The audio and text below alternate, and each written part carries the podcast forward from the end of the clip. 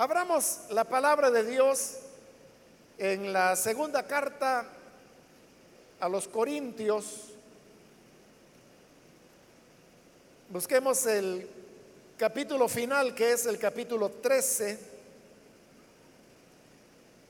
Ahí vamos a leer segunda de Corintios 13.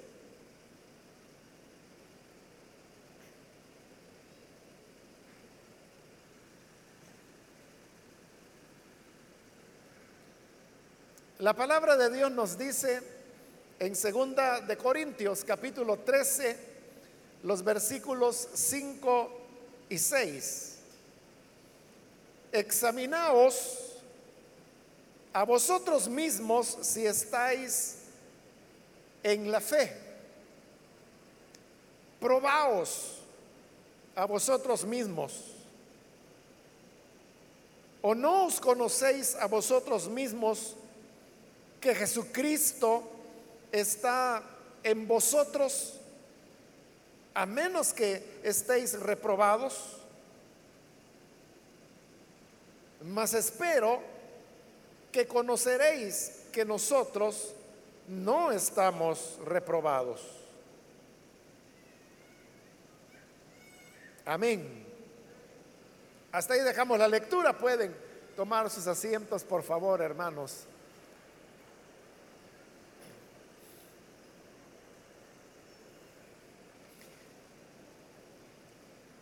Como dije antes de la lectura, aquí estamos ya en el último capítulo de esta segunda carta a los Corintios. Y antes de finalizarla, Pablo lanza esta invitación a los hermanos corintios y es que los animan para que ellos puedan examinarse a sí mismos y de esa manera llegar a probar si realmente ellos pertenecen a Jesús o no. Esta es una, una invitación extraña, diría uno, porque eh, eh, realmente es el único lugar del Nuevo Testamento. Hay un pasaje parecido, no igual, pero parecido, en segunda de Pedro, pero digo, es solo parecido, no es exactamente lo que Pablo está diciendo acá. Lo que aquí está diciendo es que debemos examinarnos para saber si estamos en la fe.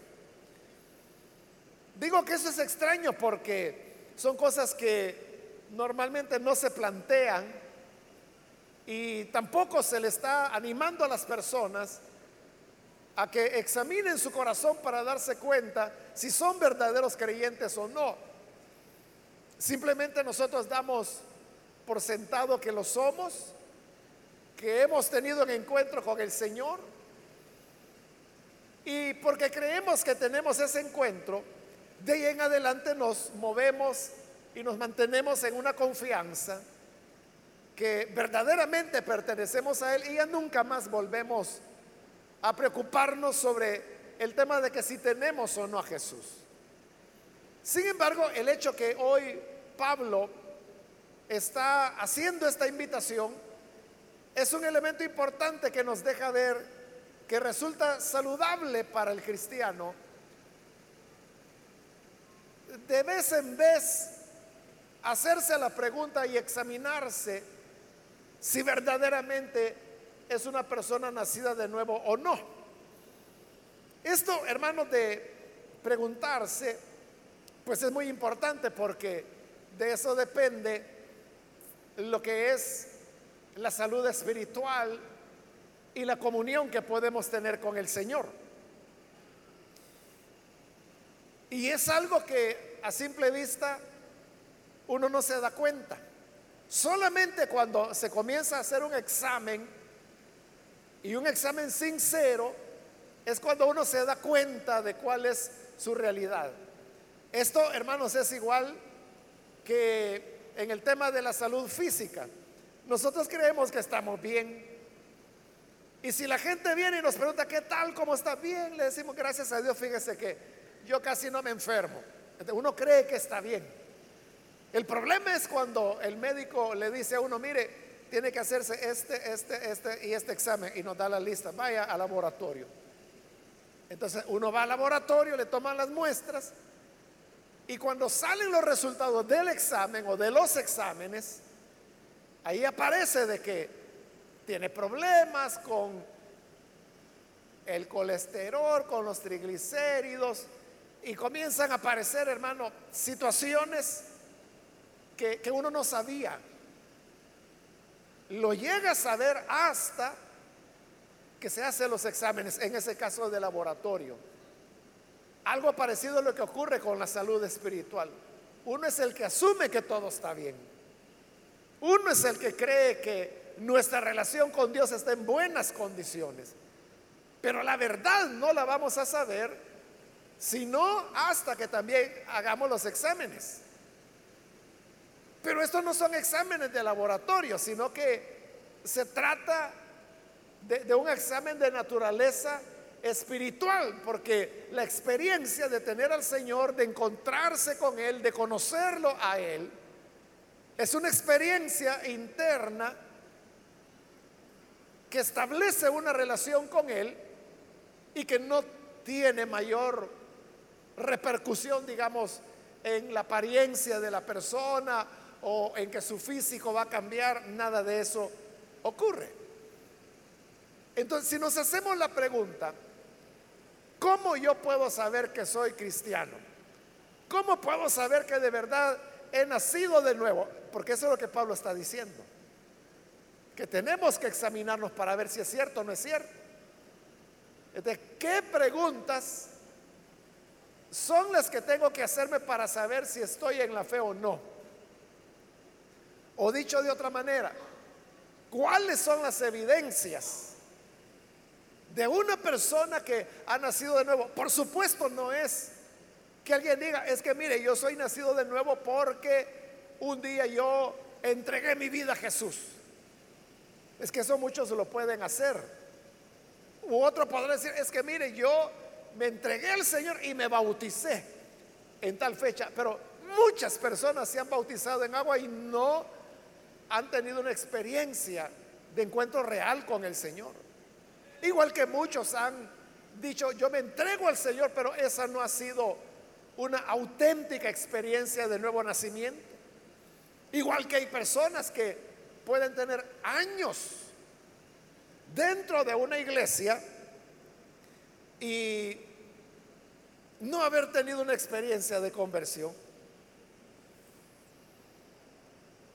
Alguna vez, hermano, ya les he relatado que allá en la iglesia de Santa Ana, donde el Señor en su gran misericordia me permitió iniciar el ministerio, había una hermana, bueno, todavía está allá la hermana, pero ella eh, era llevada a la iglesia por su esposo. Y eso es lo que él hacía. Eh, llegaba, tenían un su carrito, entonces eh, la dejaba ahí en el parqueo, ella entraba y él se iba. Y como ella sabía más o menos la, la hora que el culto terminaba, a esa hora volvía y recogía a la hermana. Pero esta hermana es de esas hermanas entregadas totalmente. Ella nunca faltaba a los cultos. Y ella comenzó a llegar a la iglesia en la época que todavía no teníamos células. Es decir, que había culto todos los días excepto el miércoles. Y todos los días su esposo la iba a dejar y la iba a traer. Es decir, él nunca le impidió. Y yo lo sabía, pues porque conocía a la hermana, ella me había contado, ella me había dicho, hermano, ayúdeme a orar por mi esposo, que mire, él no me impide que venga, él es el que me trae a la iglesia, me viene a dejar, me viene a traer, pero él se negaba a entrar. Bueno, pasó el tiempo, algunos años, y como yo lo conocía él por lo menos de vista, ¿no? De repente un día me alegró que lo vi entrar a la iglesia. Bueno, y a partir de ahí, hermano, ya no solo él llegaba para ir a dejar a la hermana, sino que era porque él se quedaba al culto también. él llegó a asistir con tanta frecuencia como su esposa, que para ese tiempo era, ya era diaconisa y desempeñaba pues muy bien sus privilegios. Hoy por razones de su edad, porque ella pues ya ya está ancianita y tiene dificultades para caminar, es que ella ya no es diaconisa, o sea, pero por esa limitación, si no fuera por eso lo seguiría haciendo. Son esas diaconisas que tienen décadas sirviendo. Entonces, el esposo de él, de ella, llegaba. Pero como eso, hermano, le estoy hablando hace décadas atrás, ¿no? Entonces la iglesia comenzó a crecer y a crecer y entonces comenzaron a llegar hermanos que por ejemplo no los conocían a ellos. Pero como siempre lo veían a él, que siempre estaba en el culto. Entonces lo comenzaban a saludar y le decían, Dios le bendiga hermano, porque él siempre llevaba su Biblia. Y le decía, Dios le bendiga. toda la gente comenzó a creer que él era, era, era cristiano. Porque eran hermanos nuevos, porque cuando él comenzó a llegar a la iglesia todavía estaba pequeña. Éramos en esa época quizá 150, lo sumo 200 personas. Pero bien, entonces la gente creía que él era cristiano. Mire, al punto que hubo un año en que yo recuerdo que lo propusieron para diácono. Y entonces, allá hay un mecanismo diferente de elección de privilegios. Allá eh, es, son los hermanos los que proponen. Y entonces los que tienen mayor cantidad de propuestas, esas son las que pasan con los hermanos ancianos. Y entonces yo me reunía con ellos y allí definíamos qué eran los hermanos que cumplían los requisitos y quedaban. Entonces llegó el momento en que los ancianos me dijeron, mire, aquí tenemos a este hermano que tiene, porque se contabiliza, tiene tantas personas que lo están proponiendo a él. Entonces yo le dije, él no puede ser diácono. ¿Y por qué? Me dijeron. Si este hermano no falta, él siempre está ahí. Es que él no es hermano. Y yo bien, ¿qué me dijeron? No, no es hermano. Porque yo sabía la historia. Él viene, él no falla, él está en todos los cultos y siempre estaba muy atento. Pero años, décadas, hermano, y él nunca tuvo una entrega al Señor. Nunca, nunca tuvo una conversión. Dicen, eso yo pues ya no me consta, pero los hermanos me dicen que, por ejemplo, cuando él escuchaba que alguien en la calle o donde fuera, de alguna manera se expresaba mal de su servidor. Dicen que él me defendía, pero como que si fuera un gran creyente. Y no era nacido de nuevo. La historia triste, hermanos, es de que él ya falleció hace años atrás, hace 10 años, algo así que falleció. Y lastimosamente sin haber hecho su profesión de fe sin haberse entregado al Señor. Entonces vea cómo las personas pueden llevar todas las formas externas, porque él, si hasta lo propusieron para diácono, es que yo creo que si no le digo a las hermanas, mire, él no puede ser, a lo mejor lo hubieran nombrado. Pero él era un señor muy honesto que yo creo que hubiera dicho, no, mire, yo no puedo ser porque no soy creyente. Creo que lo hubiera dicho. Pero hay otros que no dicen nada, y llegan a ser diáconos y llegan a tener privilegios y no son nacidos de nuevo. Entonces, porque están en la iglesia, porque son parte del grupo, porque tienen la Biblia, porque son defensores del pastor, te pueden llegar a creer que están en el Señor. Ahí es donde cabe la recomendación que Pablo da y dice, pruébense, examínense. Ahora nos preguntamos, ¿cuáles son esas preguntas ¿O cuáles son esas evidencias que tenemos que revisar para podernos examinar? En realidad los mismos versículos que hemos leído nos muestran cuáles son esos elementos. El versículo 5 comienza, examinaos a vosotros mismos si estáis en la fe. Ahí tenemos un primer elemento que tenemos que examinar para saber si somos hijos de Dios. Es si estamos en la fe.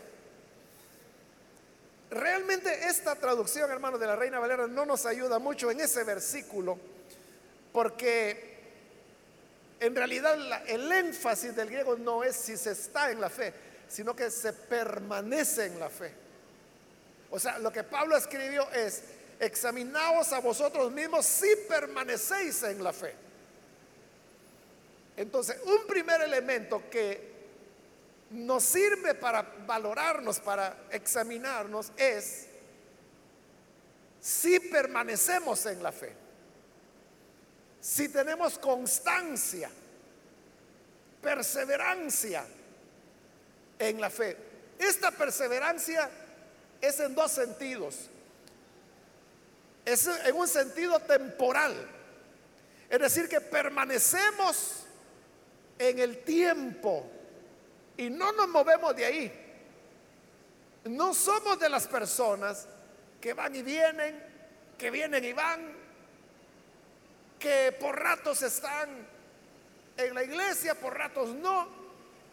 Creo que todos conocemos algún tipo de persona, como la llama Santiago, que, que son variables, son inestables. Él dice que son como las olas del mar que siempre están en movimiento.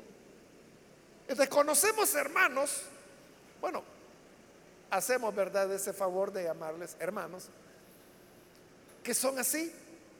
Y a veces me han preguntado, mire, fíjese que, que vi a este fulano y es de esa clase de persona.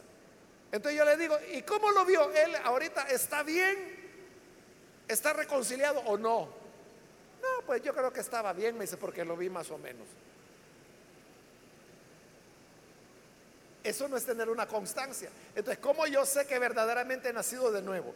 Lo que me, muestra y me prueba que yo soy nacido de nuevo es que desde el momento que creí en Jesús, yo persevero en la fe. Eso no quiere decir, hermano, que la persona sea invicta.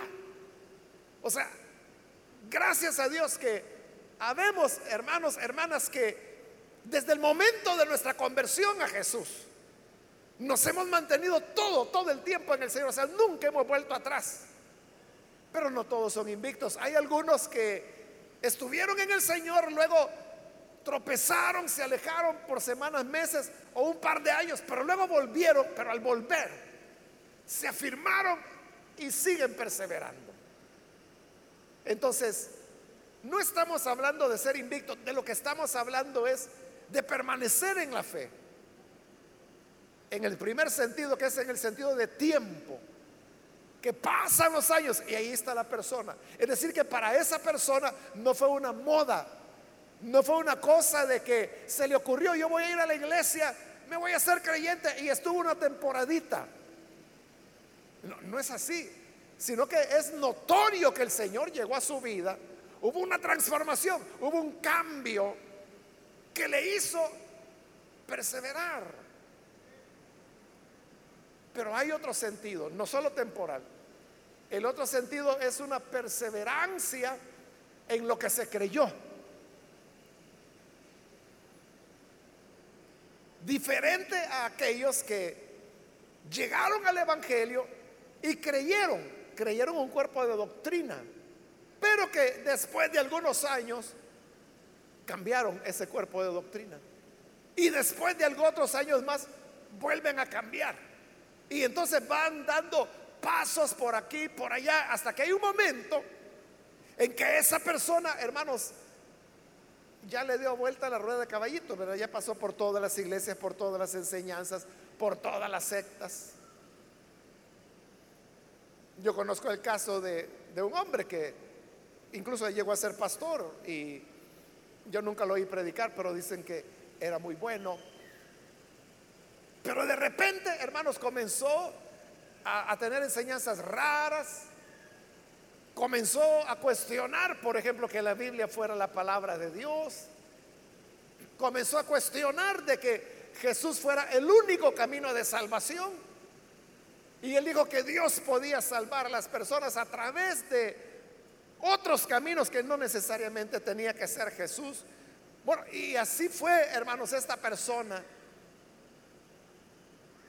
y para no alargarle tanto la historia, el final, el final es, ¿sabe en qué terminó él? Convirtiéndose en un sacerdote maya. Abandonó totalmente el cristianismo. Entonces, hoy es de esas personas que hacen esos ceremoniales mayas, que van a las pirámides y que queman incienso. Eso es lo que él hace ahora. O sea, abandonó totalmente la revelación de la Biblia. Abandonó el Evangelio, abandonó hasta el judaísmo, todo, todo. Y se fue a, las prácticas religiosas mayas. La perseverancia de la cual hablamos es esa perseverancia en la cual nos mantenemos en aquello que hemos creído. Y que pueden aparecer inventores, pueden aparecer novedades, pueden aparecer cosas que resultan atractivas. Pero prueba del nuevo nacimiento y de que tenemos a Jesús es que perseveramos en el tiempo, pero también perseveramos en lo que creímos y no nos movemos. Y no, hermano, porque uno sea empecinado o terco, sino que porque lo que se cree está fundamentado en la palabra de Dios. Esa convicción es la que le permite a la persona mantenerse en el Señor. Ese es un primer elemento de prueba. Ahí lo está mencionando Pablo. Examinaos si estáis en la fe, si permanecéis en la fe. Todavía permanecemos, hermanos. Hoy ya venimos de rodar. Y el estar aquí es otro tumbo más. De no sé cuántos tumbos más van a continuar en nuestra vida y vamos a seguir como el tumbo que revuelca a la persona, ¿verdad? Lo va a tirar por allá. O estamos estables, estamos firmes en lo que hemos creído y estamos firmes en el paso del tiempo. Amén. Veamos otra, otro examen, otro elemento de prueba. Siempre en el 5 dice, examinaos a vosotros mismos si estáis en la fe. Probaos a vosotros mismos. ¿O no os conocéis a vosotros mismos que Jesucristo está en vosotros? Entonces, está preguntando, ¿Saben ustedes si Jesucristo está en vosotros? mire, esta pregunta parece simple, pero no es tan simple. Porque uno puede decir, sí, amén. Pero Él está preguntando, ¿está Jesucristo en vosotros? ¿De cómo yo puedo saber que Jesucristo está en mí? No lo puedo decir. Es que mire, yo voy a la iglesia. Es que cuando estamos cantando, mire, yo siento un escalofrío que me baja por toda la espalda. Hasta piel de gallina se me pone. Pero eso, ¿qué? Es prueba de que Jesucristo esté en ti. Puede ser prueba que las armonías musicales han producido un estado de sensibilidad en ti y por eso sientes eso. Entonces, ¿cómo yo sé que Jesucristo está en mí? Es porque Jesucristo es una persona. Jesús no es una idea. Jesús no es una historia.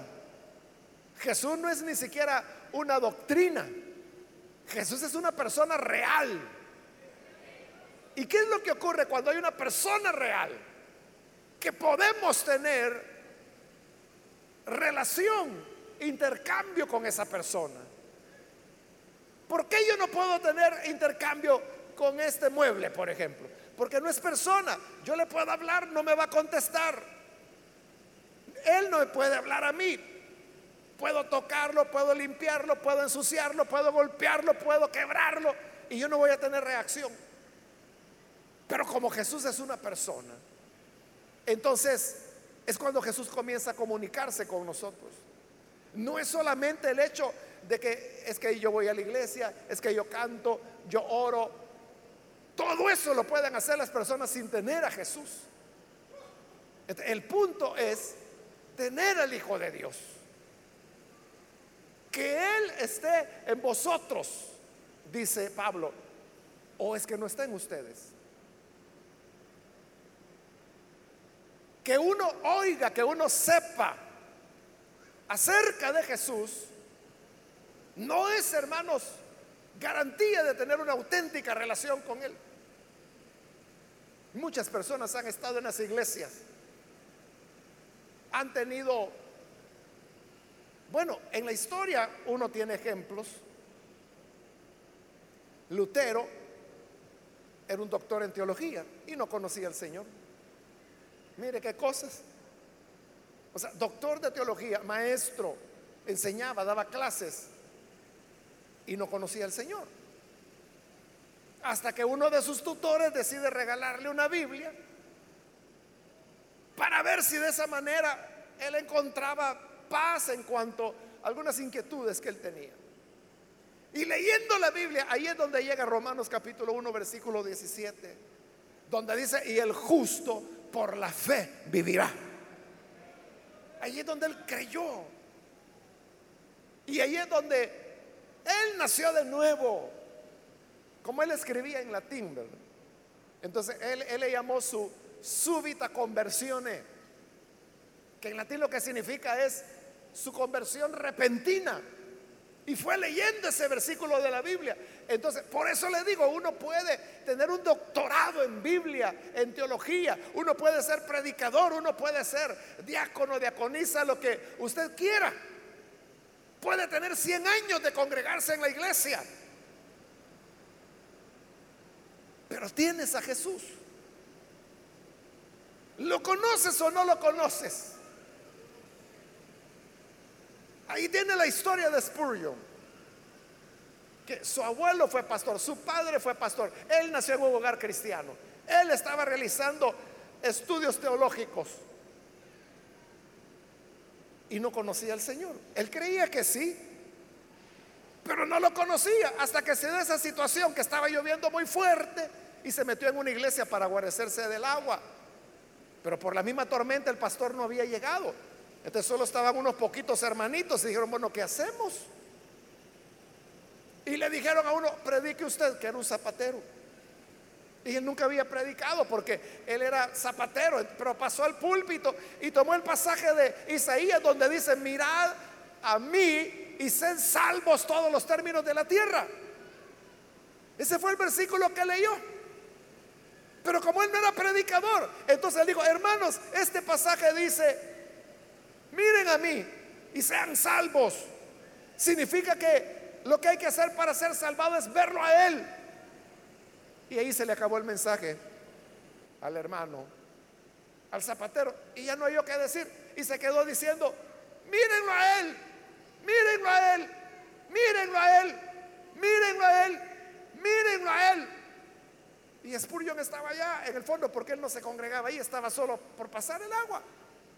Pero estar oyendo eso, mírenlo a él, mírenlo a él. Entendió que él nunca lo había visto y que era tan simple como verlo por la fe. Ahí fue su experiencia de conversión, de nuevo nacimiento. Por eso digo, Pablo pregunta, examínense si Cristo está en ustedes. ¿Por qué tú dices que Jesús está en ti? Porque sabes cómo se llama, porque has visto no sé cuántas películas, porque has leído un poquito de la Biblia. Y algo, algo sabes por ahí. O es porque tienes una relación con Él. O es porque hablas con Él. Es porque tienes una comunión de amistad con Él. Por eso es que yo no entiendo a las personas que dicen que no saben cómo oír la voz de Dios. Normalmente ocurre con jóvenes eh, relacionado con el tema del noviazgo y me dice, mire, yo quiero ser novio de, este, de esta fulana. O ella viene y dice, mire, este muchacho me pretende, ¿lo acepto o no? Y yo le digo, ¿ya le preguntaste a Dios? No, me dice, pregúntale entonces. ¿Cómo me va a hablar?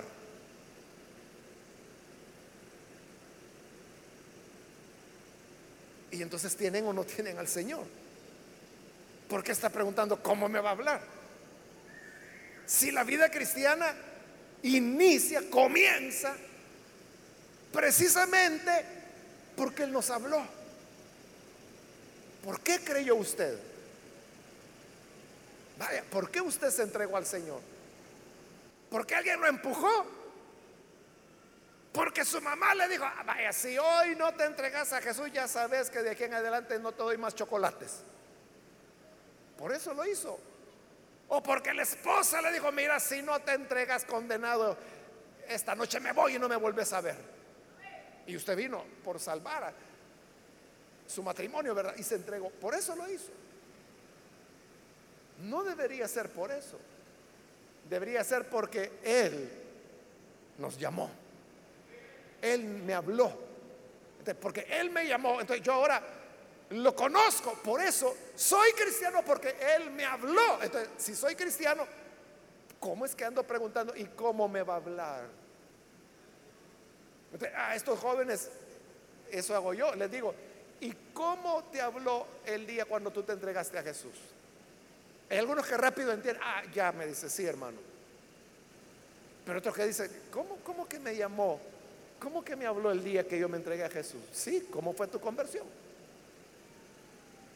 Esas son las pistas, digamos, que nos llevan a entender si Jesús está con nosotros. Veamos ahora el versículo 5. Ahí en la pregunta dice, ¿o no os conocéis a vosotros mismos que Jesucristo está en vosotros a menos que estéis reprobados. esto es lo que Pablo está preguntando, cambiando ese estilo, ¿verdad? Que es del español de hace 500 años. Pero hablando como hablamos nosotros, lo que Pablo está diciendo es, ustedes saben si tienen a Jesús o no. Y si no lo saben, es porque no lo tienen. Eso es lo que él está diciendo. Fíjense. Si no lo sabes, es que no lo tienes. Porque algunas personas podrán decir, ¿y yo cómo puedo saberlo? ¿Y yo cómo puedo estar seguro que lo tengo? Es que si te estás preguntando, ¿no lo tienes? Si la pregunta es, ¿y yo cómo puedo saber si lo tengo o no? Es que solo ese hecho, hermanos, ya está diciendo que no. Es lo que Pablo está diciendo ahí. Ustedes saben si lo tienen, a menos que no lo tengan. Ahí sí, si no lo tienen, no van a saber si lo tienen o no lo tienen. Entonces, usted hágase la pregunta, ¿usted tiene a Jesús? Y si usted dice, pues yo no estoy seguro, no lo tienes. O si alguien dice, pues mire, yo siempre he creído, pero así como usted está diciendo de que hay que hablar con él y tener una relación de persona a persona, pues mire, no, no estoy seguro. No lo tienes. No lo tienes. Es que nadie habla con Dios. De eso, de eso estamos hablando, de hablar con Dios. Nadie habla con Dios y luego no sabe si lo hizo o no lo hizo. Me acaba de recordar esto, hermano, un hermano hace años atrás. Todavía ni había iniciado la iglesia Lim. Bueno, ya llegó a la iglesia, se convirtió este muchacho y entonces conoció a una hermana, una joven dentro de la iglesia y se iban a casar. Y cabalmente cuando él estaba ya sacando sus documentos, los que piden los abogados para el casamiento, resulta que estaba casado y como éramos amigos, entonces e, él me contó, porque yo sabía la fecha en que se iba a casar. Y me dijo, fíjate que no voy a poder. ¿Y por qué? Porque estoy casado. ¿Y qué? Le dije, ¿cómo así? Y me dice, es que yo no sabía que estaba casado.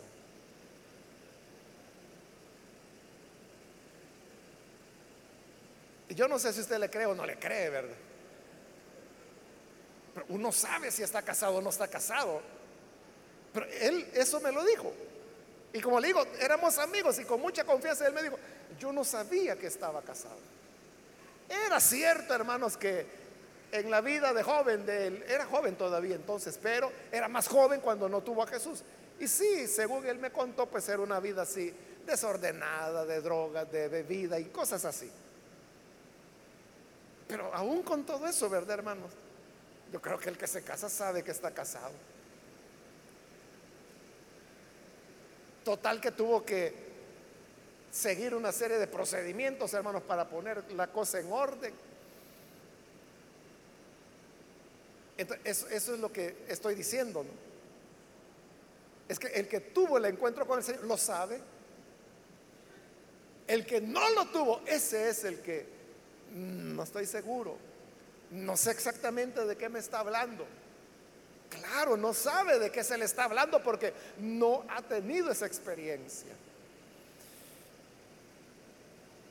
Y voy a terminar con el versículo 6, donde Pablo dice, mas espero que vosotros, perdón, espero que conoceréis que nosotros no estamos reprobados, porque es lo que dijo anteriormente, es que si dudan o se preguntan si tienen o no a Jesús, es porque están reprobados. Pero esa es cosa de ustedes. Pero quiera Dios que reconozcan que nosotros no estamos reprobados, refiriéndose a él y sus compañeros de ministerio que habían llevado el Evangelio a la iglesia de Corinto. Esa es la cuarta evidencia que se tiene a Cristo. ¿Cuál es esa evidencia? Es que reconocemos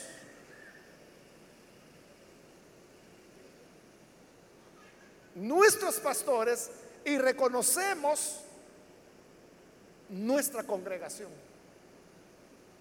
Y usted dirá, ¿y eso qué relación tiene?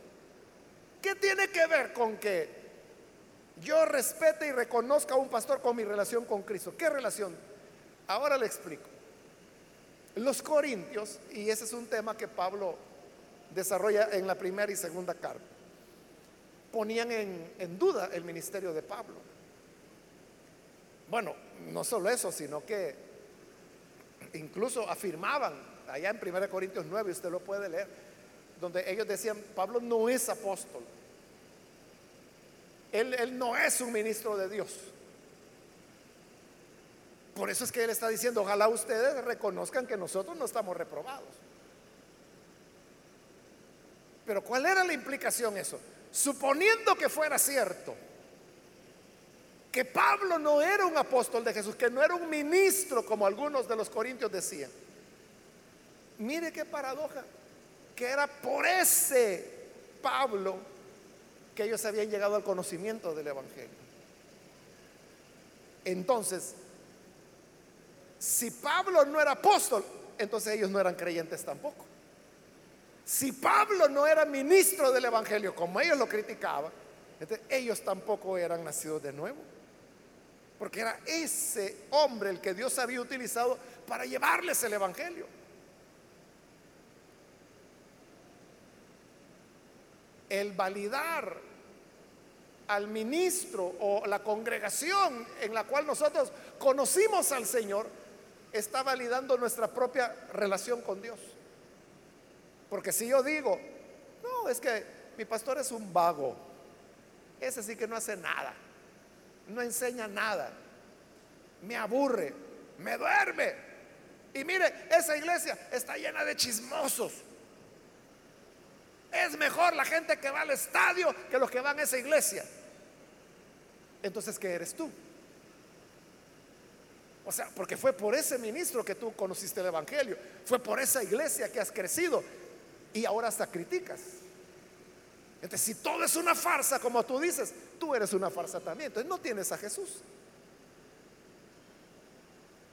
Esa es la otra prueba. Reconocerán, dice Pablo, que nosotros no estamos reprobados. Lo contrario, estamos aprobados por el Señor como auténticos ministros del Evangelio y como verdaderos ministros del Evangelio, portadores del el mensaje de verdad, para generar creyentes de verdad que saben que están en Cristo y que de verdad han nacido de nuevo. Lo ve, esto de examinarse para si uno está en Cristo o no, no es una cuestión sentimental o de ideas o de emociones. Son cuestiones muy prácticas que Pablo está diciendo acá. la gran pregunta con la cual termino es, ¿pertenecemos al Señor? ¿Estamos en la fe? ¿Está Cristo en nosotros? Yo no puedo contestar por usted, nadie puede contestar por usted, solo usted puede contestar. Si usted ha permanecido en la fe, en tiempo y en arraigo a la doctrina, solo usted puede decir si Cristo está en usted. Si no lo puede decir, entonces no lo tiene.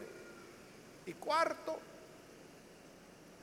la valoración, el aprecio que uno tiene del ministerio del cual se nutre y de la congregación a la cual asiste, es evidencia que hemos tenido una experiencia de nuevo nacimiento.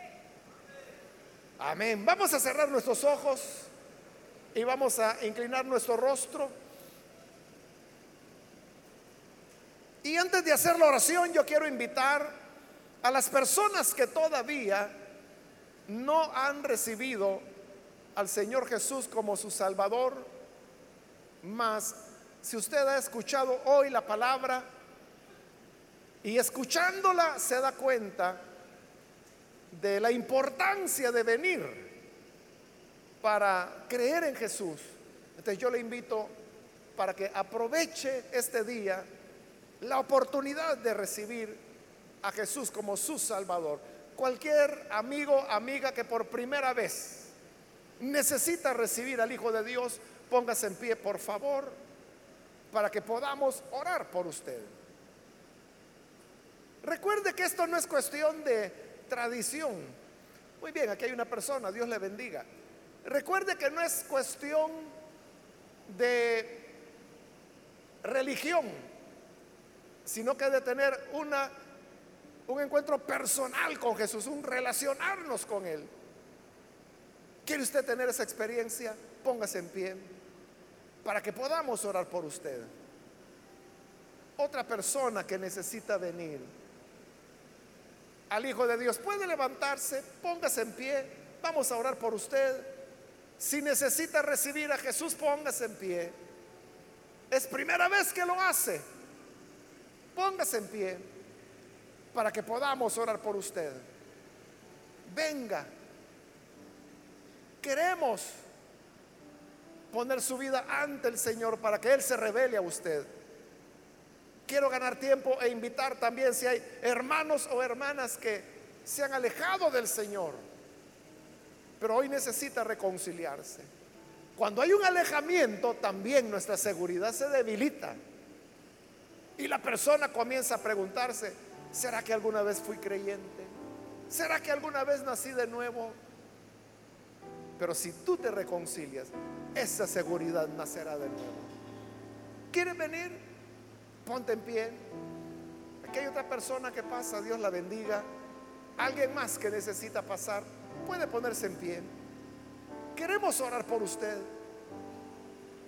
Ya sea que es primera vez que viene el Hijo de Dios, o si se trata de un reconcilio, póngase en pie para que Oremos por usted. Hoy es la oportunidad para que la gracia de Dios pueda alcanzarle. Necesita venir. Hoy es el momento de Dios.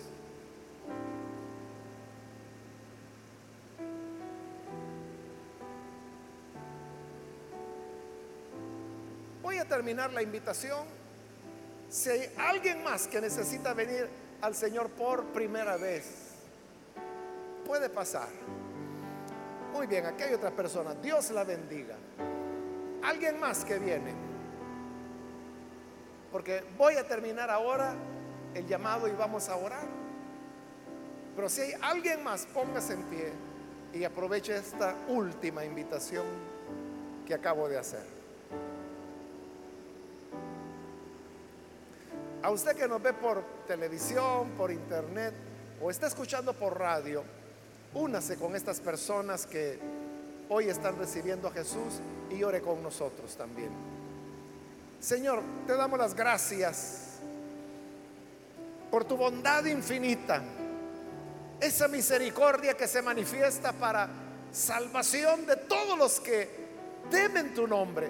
Te presentamos estas personas que están aquí entregando su vida a ti, como también aquellos que a través de los medios de comunicación se están poniendo en contacto contigo, recibiéndote. Señor, revélate a ellos. Y en esta conversión que ellos puedan experimentar palpablemente tu voz, ese encuentro contigo, para que cuando en el futuro se examinen a sí mismos, sepan que te tienen a ti. Entra en sus corazones, entra en sus vidas, toma el control de sus pensamientos, de sus acciones, de sus motivaciones, de tal manera que tú seas real en la vida de cada uno de ellos. Y también te pedimos por todos los que estamos ya en tu evangelio. Ayúdanos, Señor, a vivir caminando bajo esa convicción de movernos en el Espíritu y tener la seguridad